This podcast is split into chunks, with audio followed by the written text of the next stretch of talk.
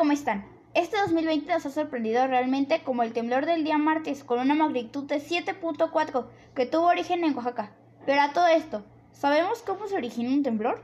Se origina en el interior de la Tierra y se propaga por ella, en todas direcciones en formas de onda. Son de corta duración e intensidad variable, y son producidas a consecuencia de la liberación repentina de energía. ¿Cuáles son las causas? Como la principal, la tectónica. Son los sismos que se originan por el desplazamiento de las placas tectónicas que conforman la corteza. Afectan grandes extensiones y es la causa que más genera sismos.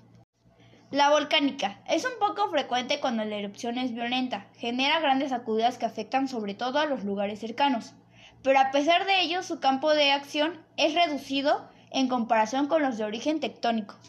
Hundimiento. Cuando al interior de la corteza se ha producido la acción erosiva de las aguas subterráneas, va dejando un vacío, el cual termina por ceder ante el peso de la parte superior.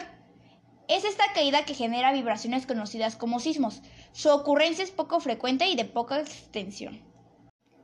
Deslizamientos. El propio peso de las montañas es una fuerza enorme, que tiende a aplanarlas y que puede producir sismos al ocasionar deslizamientos a lo largo de fallas, pero generalmente no son de gran magnitud.